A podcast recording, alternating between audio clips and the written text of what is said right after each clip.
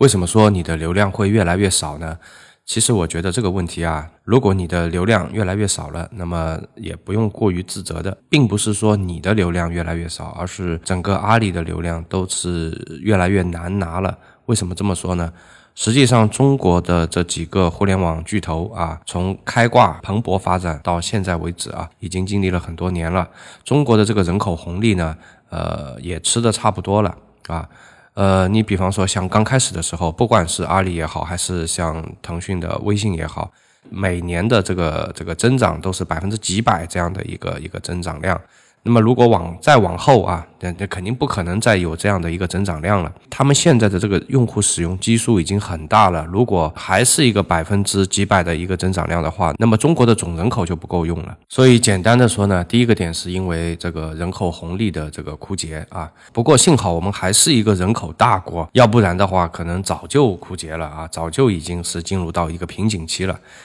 第二个呢，是由于这个电商的平台的细分化，包括说这个人群的这种细分化、碎片化。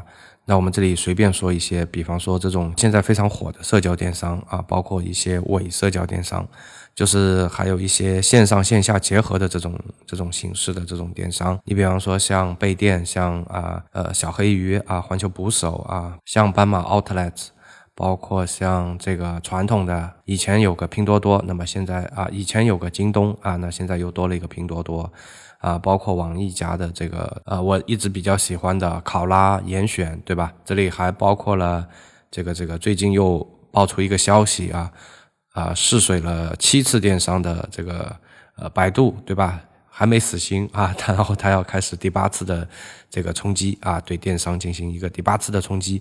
大家可能会很纳闷啊，这小子已经干了七次了，是吧？那前面这七次，可能很多的这种平台的名字大家听都没听说过啊。那么他还是不放弃的啊，还要干第八次，对吧？因为大家都知道嘛，电商是一块一块一块大肥肉嘛，对大家都一窝蜂的往上冲啊。当然这里还有一些像早期有一些大的淘客转变过来的，对吧？像小红书这些啊，最近非常火的，对吧？那它也是非常强大的啊，带货能力、种草能力是特别强的。啊，另外还有像那种大一点的公众号，对吧？像差评的黑店，他们实际上都是有一个很强的一个带货能力的啊。这种平台实在是太多太多了，呃，讲都讲不完。而且呢，有个什么特点呢？哪怕说前面死掉一批，后面还有两批在后面排着队的往上挤，大概现在就是这样的一个情况。啊，因为可能大家发现，在社交电商啊、垂直电商上面还会有一些机会啊，包括说很多的企业啊、投资方啊，他们都会愿意去尝试啊，这就带来就是说他们。你哪怕说尝试的不是太成功，它都会呃瓜分掉一部分的这种细分人群的啊。那如果说你这样的企业介入的多了啊，那你就架不住这种分流。当然了，这里还忘了一个，就是你比方说像名创优品这样的这种线下店，对吧？它现在覆盖的也很广啊，包括一些四五线城市，哪怕是五六线城市，它它都覆盖掉了。那你比方说像一些不是太贵的啊，九块九的或者是十来块的东西，很多人可能就不太愿意去。淘宝买了，像名创优品这样的店，你走进去购物体验也是不错的，而且它的价格也不见得比淘宝贵，对吧？而且还不要这个快递费啊，也不需要等待，对吧？如果你看到好的话，你马上就能买，所以这些都会分流掉一部分淘宝本来的一些呃客户群，因为在淘宝如日中天的时候啊，一方面是由于当时开店的这个店家还没有现在那么的多啊，另外的话，这个参与竞争的这个商家也没那么的多，是他一家独大。大的这个蛋糕是他独食的，而现在你看我随便举举的话，这么一大堆啊，而且我这里只是说了一小部分，可能就是冰山一角吧。所以说这样的一些分流，这么多的这个竞争者来分流的话，那势必也会呃会分走一大部分流量啊。然后第三个点呢是最近我们发现啊，把那个出租车革命了的呢啊，并不是本地的另外一家出租车公司，对吧？啊，是一家叫滴滴的这个互联网公司，所以这种跨行业的打击呢，在这个互联网领域还是蛮多见的。那我们说每个用户啊，每个人，他每天啊，哪怕你是一个重度用户啊，每天固定的啊，在那里刷手机啊，在那里玩手机的这个时间啊，可能还是还是一个一个固定的值，对吧？你最了不起，再了不起，二十四小时的，这不可能的啊。我们假设一个重度用户啊，每天刷手机啊，然后玩手机大概会在五个小时左右啊，这已经很厉害了。差不多就是说，你吃好晚饭七八点钟，一直刷到中间不停，对吧？一刻不停的刷，一直要玩到十呃十二点钟这样子啊，这样的话已经是算一个重度用户了。假如说你是这样的一种情况的话，那么放在以前的话呢，可能刷着刷着就刷到淘宝上去了，对吧？然后去看看淘宝里面的一些东西啊，给自己种种草什么的。但是现在在啊，我估计啊，这样的人啊是越来越少了。你打比方，现在还是五个小时吧，我们就算是重度用户啊，五个小时，他可能。呃，一个小时交给微信了，是吧？哇，刷一刷微信，刷一刷朋友圈什么的，看看什么订阅号啊，是吧？大概就一个小时过去了，很可能是一个小时不够的。那么剩下的时间呢，是很有可能交给抖音啊、吃鸡啊啊，甚至说啊，光刷一个抖音啊，就可能把这五个小时都刷完了，或者说光吃个鸡就能把这五个小时都吃完了，这个都是很正常的。你看一下这个呃身边的人，你就知道了。你看那个地铁里面啊，有几个人是在那里刷淘宝的，对吧？大家一般都是在干嘛？就是你看一下身边的人啊，你大概就知道了。那么大家的话题啊，大家的这个这个这个热点啊，都也是被他们带走了，就是注意力被带走了，时间被带走了，被一些跟淘宝没有啊直接竞争关系的一些呃 app 也好啊，被一些其他的一些事件也好啊，就被他们带走了。那这样一来的话，实际上说留给淘宝的时间。啊，就是留给这个这个用户啊逛淘宝的时间啊，实在是太少了。那么这个时间的减少，也势必会导致这个流量的减少啊。包括说，这个你种草就种的少了嘛。如果你花时间花的少，那种草就种的少。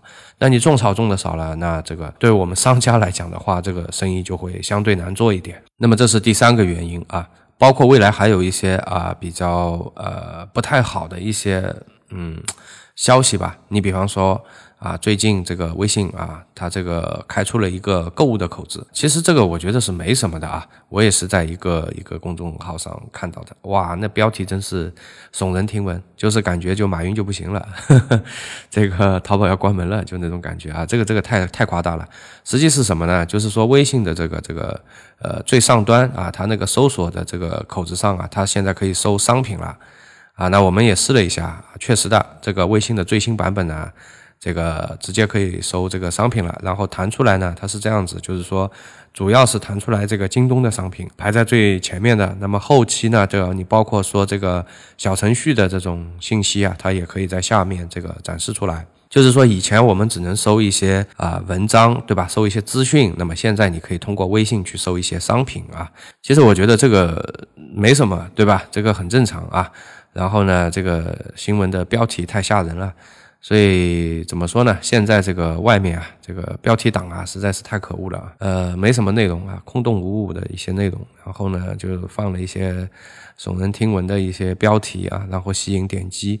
大家如果是看这样的一些公众号，或者说是看这样的一些新闻的话，你最好有一点辨识能力啊，不要说被他们这种这种言论所牵着鼻子走啊。他们说哇不得了，这个淘宝这样子的话会做不下去啊。照他们这样说的话啊，微信居然有了一个搜索框，怎么可能呢？对吧？在电电商领域啊，不管你微信怎么强大，在电商领域啊，阿里系还是可以把腾讯系摁在地板上摩擦的，是吧？然后你微信就多了这么一个小口子啊，然后就把淘宝给干死了，这怎么可能呢？我觉得就是无脑啊。所以说大家在看这样的文章的时候啊，也要有一定的这种辨识能力啊。包括啊，很早以前，然后阿里就尝试着搞一个什么无人的汽车销售的这种 4S 店啊，整一个都是无人的状态啊，那又不得了了，又是这种标题出来了，说这个所有的 4S 店要关门了，是吧？啊，这个马爸爸开始把这个人工智能带入到这个汽车销售的 4S 店。里去了，这不是也是无脑吗？怎么可能呢？对吧？所以我是感觉到啊，就是现在去看一些新闻的话，大家还是要有一点自我的辨识能力。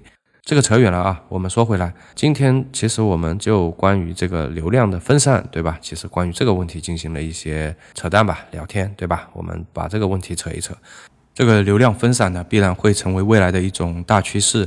在这样的大趋势下，如果你现在还停留在一个点上，或者是码在一个点上去这个抓取流量的话，或者说你只有一种手段去弄流量的话，那么你未来的日子必然是啊越来越不好过的。未来对于我们的要求啊，你得需要有很多的手段和很多的技能去抓取流量，而不是什么一个单一的一个什么打比方像单一的刷单或者单一的去开车啊，这种比较传统的单一的这种方式啊，如果你还是在走这样的一种模式的话，那么在未来肯定这个路会越走越窄。那这些呢，大概就是我们今天做的一个判断吧。